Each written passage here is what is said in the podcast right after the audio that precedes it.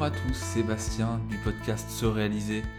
Aujourd'hui, on va se hisser un petit peu au-dessus de la mêlée, on va prendre de la hauteur puisqu'on va parler de sagesse. Alors bien sûr, la sagesse c'est une notion très ancienne dont on débat depuis l'Antiquité, mais ça fait seulement quelques années que la science s'intéresse vraiment à ce concept, à cette dimension, et donc ça fait assez peu de temps qu'on a des résultats sur le sujet, qu'on sait quels sont ses effets, ses conséquences, de quoi elle est constituée, et c'est de ça dont je vais vous parler dans l'épisode du jour. Comme d'habitude, on va essayer de circonscrire le sujet, on va essayer de définir un petit peu ce que c'est que la sagesse, et puis après on va voir comment est-ce qu'on peut la mesurer, quels sont ses effets, et je vous proposerai évidemment des pistes aussi pour la développer, la travailler au quotidien. Allons-y, c'est parti pour ce nouvel épisode du podcast. Quelle que soit l'époque, la sagesse a toujours été utile, elle a toujours été valorisée et valorisable. On va dire qu'aujourd'hui, avec les réseaux sociaux, avec toutes les informations qu'on reçoit en permanence, informations souvent négatives, les tendances à suivre, l'actualité qui va de plus en plus vite, que ce soit au niveau technologique, euh, politique, social, etc., prendre du recul, prendre de la hauteur, faire preuve de sagesse, en quelque sorte, ça devient incontournable, ça devient assez intéressant pour justement gérer cette masse d'informations, ce flot continu d'éléments à intégrer et à gérer. Alors justement, qu'est-ce que c'est que la sagesse? Comment est-ce qu'on peut dire que quelqu'un est sage ou pas? C'est quoi faire preuve de sagesse, en quelque sorte? Et Selon la recherche scientifique, la sagesse, c'est la capacité à trouver des solutions pratiques, créatives, contextuellement pertinentes et émotionnellement satisfaisantes à des problèmes humains compliqués. Donc on voit avec cette définition que la sagesse a des points communs avec la notion d'intelligence, mais aussi la notion de spiritualité. Évidemment, c'est un concept un peu complexe, multidimensionnel, et ça s'applique autant à l'individu qu'à la société. C'est-à-dire qu'on peut faire preuve de sagesse en tant que groupe humain, en tant que société, en tant que communauté. Et vu la complexité du concept, tout ce que ça implique et toutes les connexions qu'on peut faire avec d'autres dimensions, eh bien on a commencé à l'étudier qu'à partir des années 2000 environ. Avant ça, ce genre de concept, on considérait que c'était impossible à étudier scientifiquement parce que c'était trop complexe.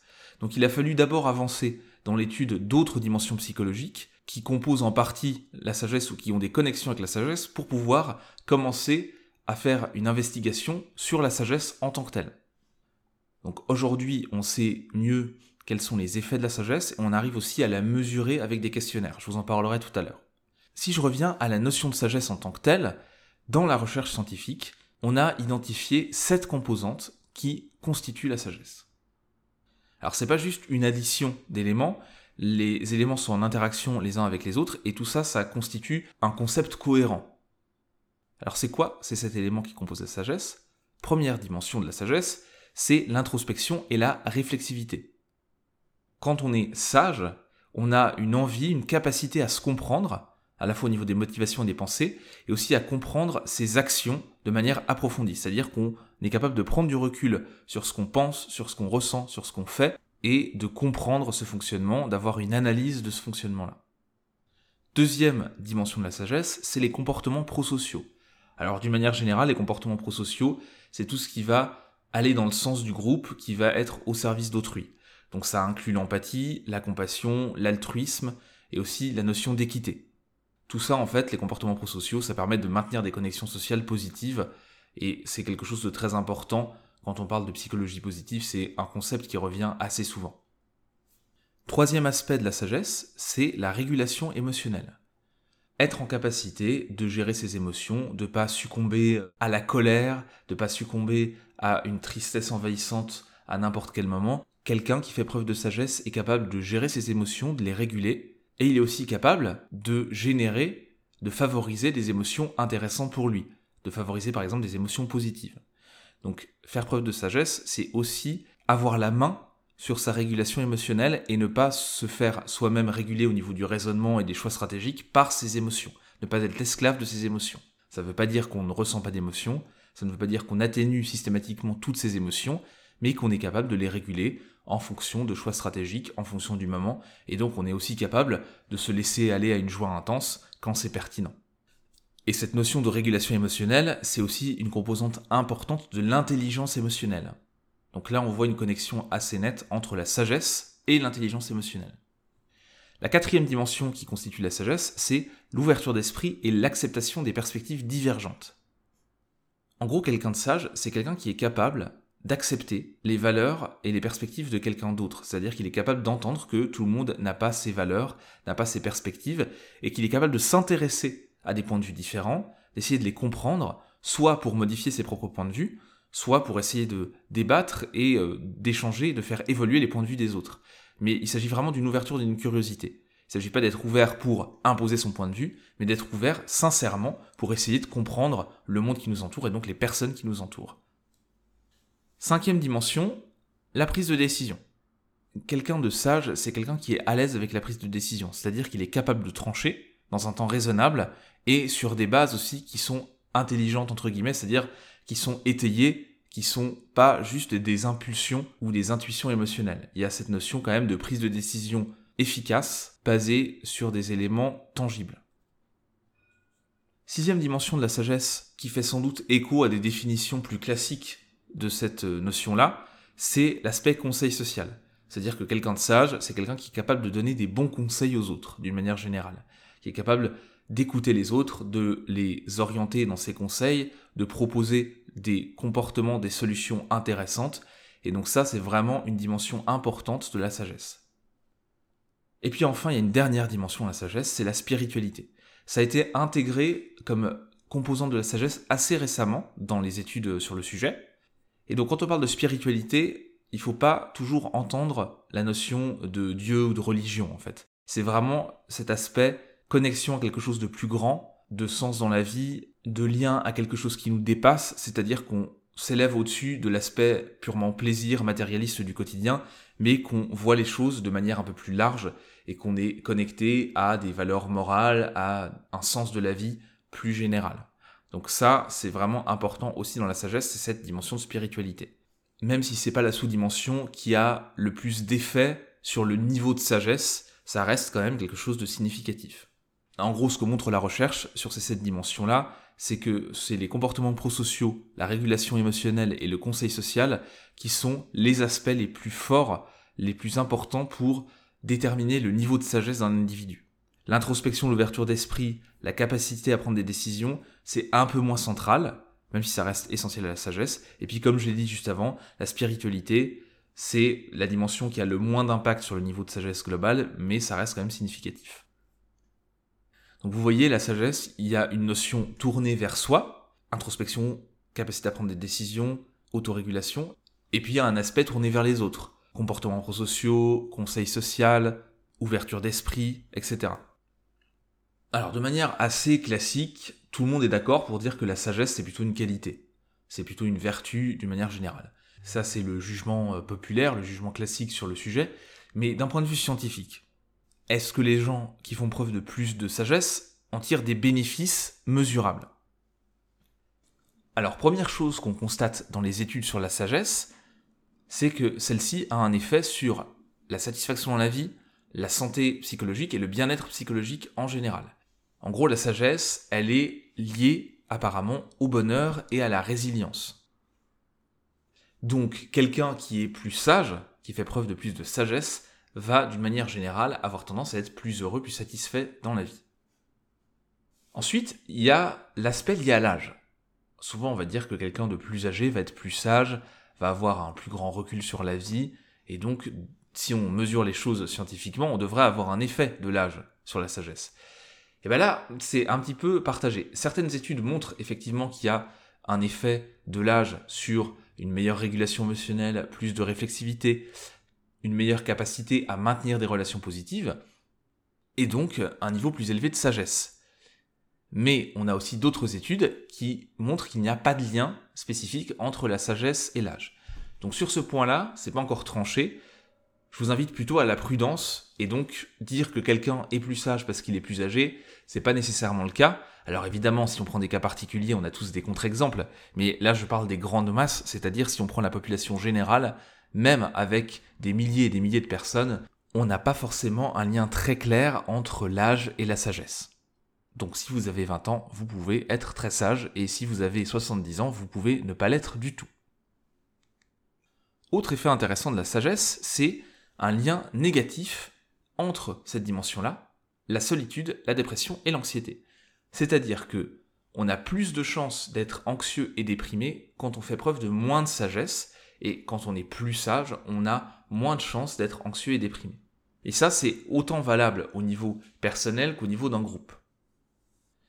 Donc globalement, si je résume un peu les effets de la recherche scientifique sur la sagesse, on va dire que plus on est sage, plus on est épanoui, plus on est heureux, moins on va être susceptible d'être anxieux ou déprimé. Et donc on va aussi être plus utile aux autres. Je vous rappelle les dimensions de la sagesse, hein, les comportements prosociaux, la capacité de conseil social, etc. Donc être plus sage, c'est non seulement être plus heureux d'une manière générale, plus satisfait de sa propre vie, mais c'est aussi être plus utile aux autres, plus à l'écoute, plus ouvert, et donc ça va aussi avoir un effet sociétal, un effet communautaire qui est intéressant. Donc c'est une dimension qui semble intéressante de travailler dès le plus jeune âge, parce que si on a une population générale qui est plus sage, si on a des gens qui sont plus sages dans le sens de la sagesse, pas dans le sens des comportements qui rentrent dans le rang, eh bien on va avoir des effets positifs au niveau social, au niveau sociétal. Et je parle même pas des effets positifs du fait qu'une population soit d'une manière générale plus satisfaite de sa vie, plus heureuse. Donc pour toutes ces raisons étayées scientifiquement, c'est intéressant de travailler sur la sagesse, que ce soit au niveau individuel ou au niveau de l'éducation par exemple. Alors vous vous doutez bien que si on a pu mettre en lien la sagesse avec d'autres dimensions, c'est qu'on a été capable de la mesurer. Aujourd'hui, justement, on a des échelles qui permettent de tester la sagesse, des échelles qui sont validées scientifiquement, et notamment la SD-WISE, donc c'est la San Diego Wisdom Scale, donc l'échelle de sagesse de San Diego. Et cette échelle, elle existe en anglais, elle n'a pas encore été traduite et validée en français, mais sur le blog, j'ai traduit cette échelle-là et je vous la propose en passation pour vous situer au niveau de la sagesse et au niveau des sept sous-dimensions qui la constituent. Alors ça a des limites parce que cette version française, c'est moi qui l'ai traduite, elle n'a pas été retraduite en anglais, retestée, validée scientifiquement pour une population, mais ça vous donne déjà une bonne idée de votre niveau de sagesse et ça permet de vous situer. Bien sûr, je vous mettrai le lien vers l'article qui contient l'échelle SDWise traduite en français, et comme ça vous pourrez passer le test et voir où vous en êtes. Une fois qu'on a mesuré son niveau de sagesse, on a justement les sous-dimensions dans lesquelles on est plus fort et les sous-dimensions dans lesquelles on est un peu moins bon.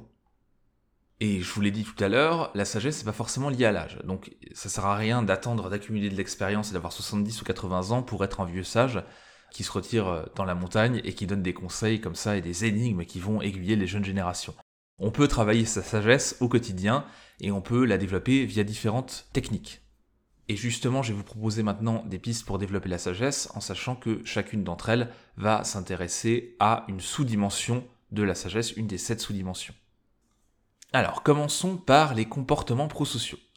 Les comportements prosociaux, ça inclut l'empathie et l'altruisme. Donc, pour développer les comportements prosociaux, c'est intéressant de travailler sur ces dimensions, sur ces aspects-là. Et une des manières de travailler sur l'altruisme, sur l'empathie, et d'aller euh, vers les autres et de les aider, c'est de mettre en place la technique des actes de bonté fortuit, qui a fait ses preuves, qui a été validée scientifiquement. L'idée de cette technique, c'est assez simple. Vous réalisez 5 actes de bonté fortuit une fois par semaine, donc vous choisissez un jour et vous réalisez ces 5 actes de bonté pendant 6 semaines à peu près. Ces actes de bonté, ça peut être très simple, ça peut être payer un café à quelqu'un, tenir une porte, remercier, aider euh, quelqu'un qui a besoin de déplacer un objet, etc. Et ça peut être aussi des choses beaucoup plus importantes, choses qui ont un impact beaucoup plus fort.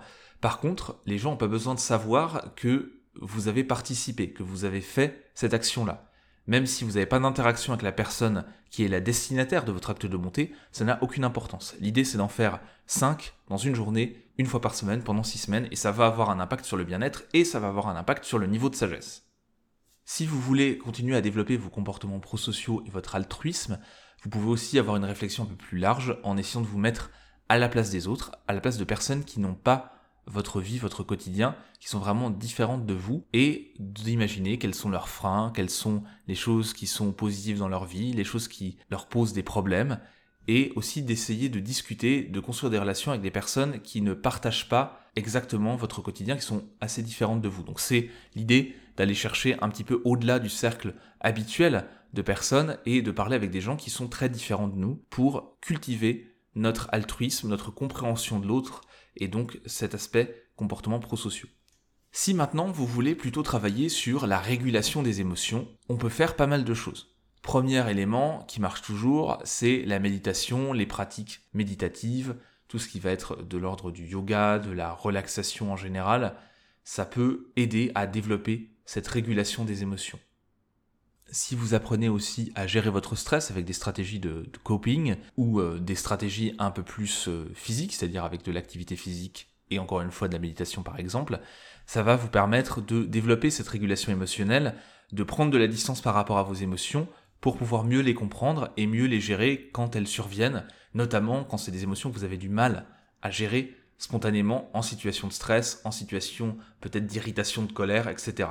Donc travailler la régulation des émotions, notamment avec des stratégies de gestion du stress ou de la méditation, voire de l'activité physique, c'est quelque chose qui est intéressant pour développer cet aspect-là de la sagesse. Si maintenant je m'intéresse à l'aspect conseil social de la sagesse, là aussi on peut le travailler. Alors j'en ai parlé un petit peu avec les comportements prosociaux, se mettre à la place de l'autre c'est une chose, mais on peut aussi travailler sur l'écoute active. C'est-à-dire, dans des conversations avec des personnes plus ou moins proches, se mettre dans une position où on va vraiment être proactif dans l'écoute. C'est-à-dire qu'on va moins parler et qu'on va essayer de se mettre à la place de l'interlocuteur, de pleinement écouter ce qu'il dit, les mots qui sont employés, et de reformuler pour relancer la machine, pour aller un peu plus loin, en ayant vraiment cette curiosité pour récolter des informations, pour récolter des points de vue, pour mieux comprendre la situation, et en étant pleinement concentré sur les propos de la personne, et en faisant ce travail d'écoute active, et je vous mettrai un lien vers un article où je parle un peu plus précisément de cette approche-là, eh bien, on va développer la capacité à écouter les autres. Parce que souvent, le conseil passe par le fait de faire exprimer les choses, le fait de faciliter l'expression de la personne va faire que celle-ci va faire des liens qu'elle ne ferait pas si elle parlait de manière un petit peu plus classique dans une conversation où on va euh, faire des allers-retours entre les deux individus. Là, si vous êtes vraiment dans l'écoute active, vous allez servir de support à l'expression de l'autre, et ce support-là va permettre de faire des connexions, d'aider à faire des connexions, qui vont permettre à la personne de trouver elle-même des solutions à ses problématiques et d'avancer vers plus d'épanouissement, en tout cas des solutions positives. Et donc en faisant ça aussi, vous apprenez à écouter les autres, vous apprenez à développer une écoute un peu plus active, un peu plus précise, un peu plus sage. Et ça, ça vous donne aussi des pistes pour aiguiller les gens et les aider à trouver des solutions. Ensuite, quand on parle de sagesse, on parle aussi du fait de mieux se connaître, d'être capable de faire de l'introspection et de se réguler et de se comprendre. Donc là, c'est pas très compliqué. Pour développer cet aspect-là de la sagesse, on peut faire des bilans réguliers. Le bilan hebdomadaire, notamment, c'est une bonne pratique pour faire ce travail, pour essayer de mieux se comprendre et de faire la connexion entre des comportements, des pensées, des émotions et des choix stratégiques et des conséquences. Et donc, pour faire un bilan hebdomadaire, il n'y a rien de très compliqué, et ça prend pas non plus 3 heures par semaine, je vous rassure. L'idée, c'est de bloquer quelques minutes chaque semaine pour vérifier déjà ce que vous avez fait, ce qu'il vous reste à faire sur vos projets, et puis d'identifier aussi les choses qui ont fonctionné et qui n'ont pas fonctionné, par rapport à vos objectifs, par rapport à vos envies, etc. Donc, une trame qui peut vous aider, c'est la suivante. Vous pouvez vous poser un certain nombre de questions. Par exemple, qu'est-ce que j'ai accompli cette semaine? Quels projets objectifs ont été atteints, ont été complétés? Quelle est mon expérience subjective de la semaine, comment j'ai ressenti cette semaine, comment ça s'est passé selon moi? Troisième type de question, qu'est-ce que j'ai appris cette semaine, quelles leçons je peux tirer de mon expérience et des événements qui se sont déroulés? Et puis ensuite, des questions plutôt tournées vers l'avenir, qu'est-ce que je vais faire la semaine prochaine? Comment est-ce que je peux adapter les choses pour intégrer mon expérience des jours précédents et avancer plus efficacement vers mes objectifs, vers mes envies, pour accomplir mes projets un peu plus rapidement ou avec un peu plus de facilité. Et donc une fois que vous êtes projeté un peu dans l'avenir comme ça, eh bien on va planifier des actions et vraiment regarder comment on va faire les choses la semaine suivante ou les semaines suivantes.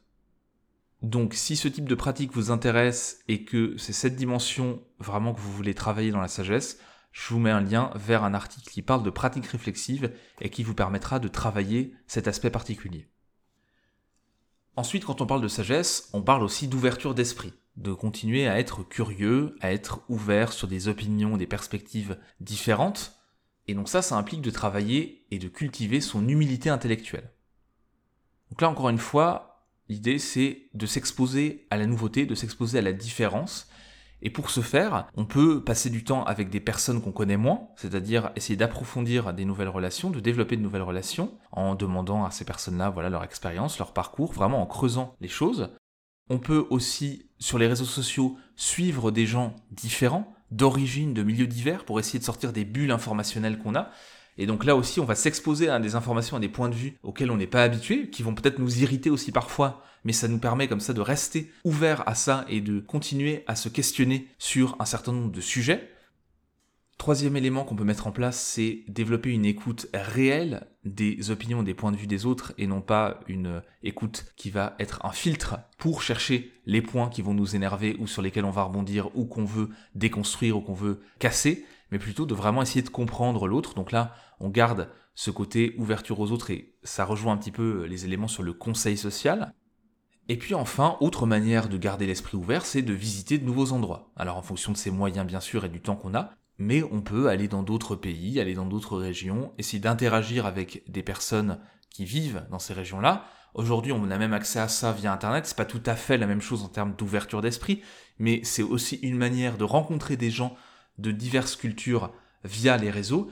Et ça, c'est quelque chose qui s'est vu de plus en plus avec Internet et l'accès à Internet des jeunes générations où on a eu une ouverture d'esprit, une capacité en tout cas pour un certain nombre de personnes d'interagir avec des personnes à l'autre bout du monde et donc de s'ouvrir l'esprit pendant l'enfance, l'adolescence et l'âge adulte. En gros, l'idée c'est de continuer à apprendre, continuer à être curieux pour garder l'esprit ouvert et continuer à grandir en tant que personne. Alors on l'a vu aussi tout à l'heure, une personne sage, c'est aussi une personne qui est capable de prendre des décisions de manière efficace, la plupart du temps. Ça, ça veut dire que les décisions qui sont prises sont de meilleure qualité, mais aussi qu'elles sont prises dans un temps plus court, en tout cas raisonnable. Une manière de travailler cet aspect-là, c'est d'essayer de travailler sur la notion de satisfaiseur plutôt que de maximiseur. En gros, ça c'est une notion qui a été identifiée dans la recherche. Les gens qui cherchent une solution satisfaisante vont avoir plus d'épanouissement et vont être plus heureux avec les décisions qu'ils prennent que les personnes qui vont chercher systématiquement à avoir la meilleure solution possible imaginable. Donc pour faire ça, l'idée c'est de poser des critères de décision et de choisir en fonction de ces critères, c'est-à-dire une fois qu'ils sont atteints, c'est bon. Donc dans ces critères, on va déjà déterminer quels sont les éléments indispensables, c'est-à-dire que si ces critères sont pas respectés, on va pas choisir telle ou telle option. Ensuite, on a les critères souhaitables, c'est-à-dire que ce serait bien que ces critères soient respectés, qu'ils soient présents dans l'option qu'on va choisir, mais si c'est pas le cas, on peut accepter de s'en passer et on peut fixer un certain nombre de critères souhaitables. Par exemple, si on a deux critères souhaitables sur quatre, c'est ok. Si on en a que un, ça suffit pas. Et puis après, on a les critères bonus, c'est-à-dire que si ça c'est présent dans l'option qu'on choisit, c'est formidable. Et si c'est pas présent, ben, c'est pas grave. C'est un peu la cerise sur le gâteau. Donc, vous voyez, là, on va avoir une prise de décision qui va être basée sur des éléments construits, stratégiques, réels, et pas une prise de décision qui va être infinie, on va toujours chercher mieux, on va toujours comparer des bouts d'options entre elles pour essayer de constituer peut-être une solution dans notre tête qui n'existe pas, que personne ne propose, et que personne ne proposera jamais parce que c'est techniquement impossible. Et donc on va toujours être insatisfait parce que cette solution, cette option imaginaire, elle ne va jamais exister. Mais ça va devenir notre critère de référence, notre maître étalon. Donc plutôt que de se baser là-dessus, on va essayer de se baser sur des critères vraiment construits, objectifs, et de se dire, ok, si ça c'est atteint, c'est satisfaisant, et comme ça j'économise du temps, de l'énergie, et je suis content de ma solution.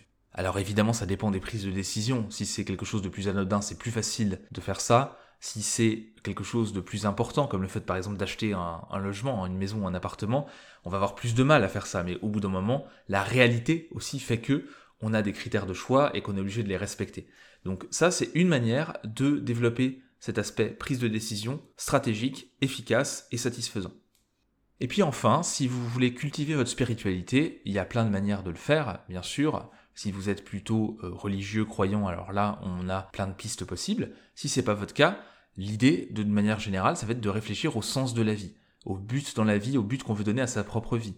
Donc tout ce qui va être travail sur l'ikigai, sur le sens de la vie, et là aussi je vous mettrai le lien vers un article qui détaille des pistes concrètes pour réfléchir à votre but dans la vie, et eh bien ça, ça va vous aider à développer votre spiritualité, à prendre de la hauteur, et à réfléchir à la place que vous occupez sur cette terre et pourquoi vous êtes là et quel sens vous voulez donner aux quelques décennies que vous allez passer sur la planète. Et donc là aussi, vous allez pouvoir travailler votre spiritualité de cette manière-là. Si vous êtes croyant, c'est des questions qui vous concernent également, hein, le sens dans la vie, mais vous allez aussi avoir un ensemble d'éléments de travail sur votre foi qui peuvent être intéressants pour développer la spiritualité, tout en gardant à l'esprit que cultiver sa spiritualité ne doit pas se faire au détriment de l'ouverture d'esprit. Donc il faut, quand on est croyant, aussi garder cette ouverture d'esprit pour que le développement de la spiritualité ne prenne pas le pas sur d'autres dimensions de la sagesse. Donc voilà un petit peu ce que je voulais vous dire aujourd'hui sur la sagesse, à la fois définir ce que c'était concrètement avec les sept sous-dimensions, et puis vous proposer quelques pistes pour la travailler. Donc quand vous aurez passé le test, si vous souhaitez le passer, vous allez pouvoir identifier quelle sous-dimension travailler plus particulièrement, puis après vous avez peut-être des appétences, vous avez peut-être envie de travailler sur votre autorégulation un peu plus, ou alors sur l'ouverture d'esprit, ou sur la spiritualité, ou sur les comportements prosociaux, donc c'est aussi en fonction de vos envies que vous pouvez travailler tel ou tel aspect de la sagesse. Après, même si on travaille sur la sagesse, et même si la sagesse c'est intéressant, c'est quelque chose qui est valorisé dans toutes les sociétés, c'est pas non plus une invitation à faire disparaître toute spontanéité. Quelqu'un de sage, c'est pas forcément quelqu'un qui prend pas de risques, c'est pas forcément quelqu'un qui est pas spontané, c'est pas forcément quelqu'un qui est toujours dans le contrôle. L'idée c'est d'avoir cette capacité à prendre du recul, cette capacité d'ouverture d'esprit, d'autorégulation, de prise de hauteur, de choix stratégiques, mais ça veut pas dire qu'on fait pas d'erreurs, parce que ça, ça fait partie des apprentissages. Donc si on est sage, on apprend en permanence, on est ouvert d'esprit, et donc on fait aussi des erreurs puisqu'on apprend. Et être sage, c'est aussi être spontané, c'est aussi être candide parfois à dessein, et c'est pas être isolé dans sa montagne, vivre en autarcie et donner quelques conseils cryptiques de temps en temps à des voyageurs qui passent par là. L'idée, c'est plutôt de faire preuve de sagesse dans une vie quotidienne euh, classique, j'ai envie de dire commune, et de pas s'isoler. C'est plus facile de prendre de la hauteur quand on est isolé de la vie commune, quand on est isolé de la société. Quand on vit en société, c'est un peu plus compliqué, et c'est ça la vraie sagesse aussi, c'est de pouvoir mener sa propre vie tout en faisant preuve de sagesse, tout en prenant de la hauteur. Donc on a tous parfois regretté de ne pas avoir été en capacité de s'autoréguler, de ne pas avoir fait preuve de sagesse, de ne pas avoir été euh, plus mesuré dans nos comportements, dans nos réactions, mais ça fait partie des apprentissages. Et petit à petit, avec les bonnes stratégies, avec les bons outils, on peut gagner en sagesse. Mais c'est pas quelque chose d'automatique non plus. C'est-à-dire que c'est pas avec les années que vous allez devenir mécaniquement quelqu'un de sage, qui prend de la hauteur, qui prend du recul. Non, il faut un peu prendre le temps aussi de réfléchir à sa propre vie, de réfléchir à ses propres actions, d'écouter les autres pour pouvoir intégrer ces informations-là et développer une certaine sagesse. Donc si vous voulez être sage, le dernier conseil que je peux vous donner, c'est de rester curieux, de rester ouvert et de ne pas avoir peur de faire quelques erreurs. C'est vraiment par là, par ce sens de l'humilité, par ce sens de la curiosité et de l'apprentissage permanent que vous allez pouvoir devenir plus sage. C'est pas par le fait de professer un savoir parfait aux autres. Ça, ça marche pas. Voilà, on arrive à la fin de l'épisode. Je vous remercie d'avoir écouté de manière active cet épisode avec patience, humilité, et puis de m'apporter aussi en commentaire peut-être des points de vue différents sur la sagesse et de m'ouvrir l'esprit encore un peu plus sur le sujet. Et puis je vous dis à très bientôt pour un nouvel épisode du podcast. Et d'ici là, restez proactifs. Salut et voilà, c'est tout pour aujourd'hui. Je vous remercie encore une fois beaucoup d'avoir écouté cet épisode du podcast jusqu'au bout. Si vous l'avez apprécié, n'hésitez pas à le noter sur iTunes ou sur la plateforme que vous utilisez. C'est ce qui donne de la visibilité au podcast et le faire remonter dans les résultats de recherche. Puis bien sûr, je vous invite à commenter, à partager cet épisode, à lancer la discussion sur le sujet du jour. Moi, ça me ferait vraiment plaisir de pouvoir débattre avec vous et échanger avec vous, votre retour d'expérience sur le sujet qu'on vient d'aborder. Et puis enfin, si vous découvrez mon travail avec cet épisode du podcast, sachez qu'il y a un blog, ce-réalisé.com, qui propose des articles sur le développement personnel, toujours basés sur la recherche scientifique, mais aussi des vidéos sur la chaîne YouTube de Se Réaliser. Donc n'hésitez pas à y faire un petit tour. Sur ce, n'oubliez pas, restez proactifs et moi je vous retrouve dans le prochain épisode. Salut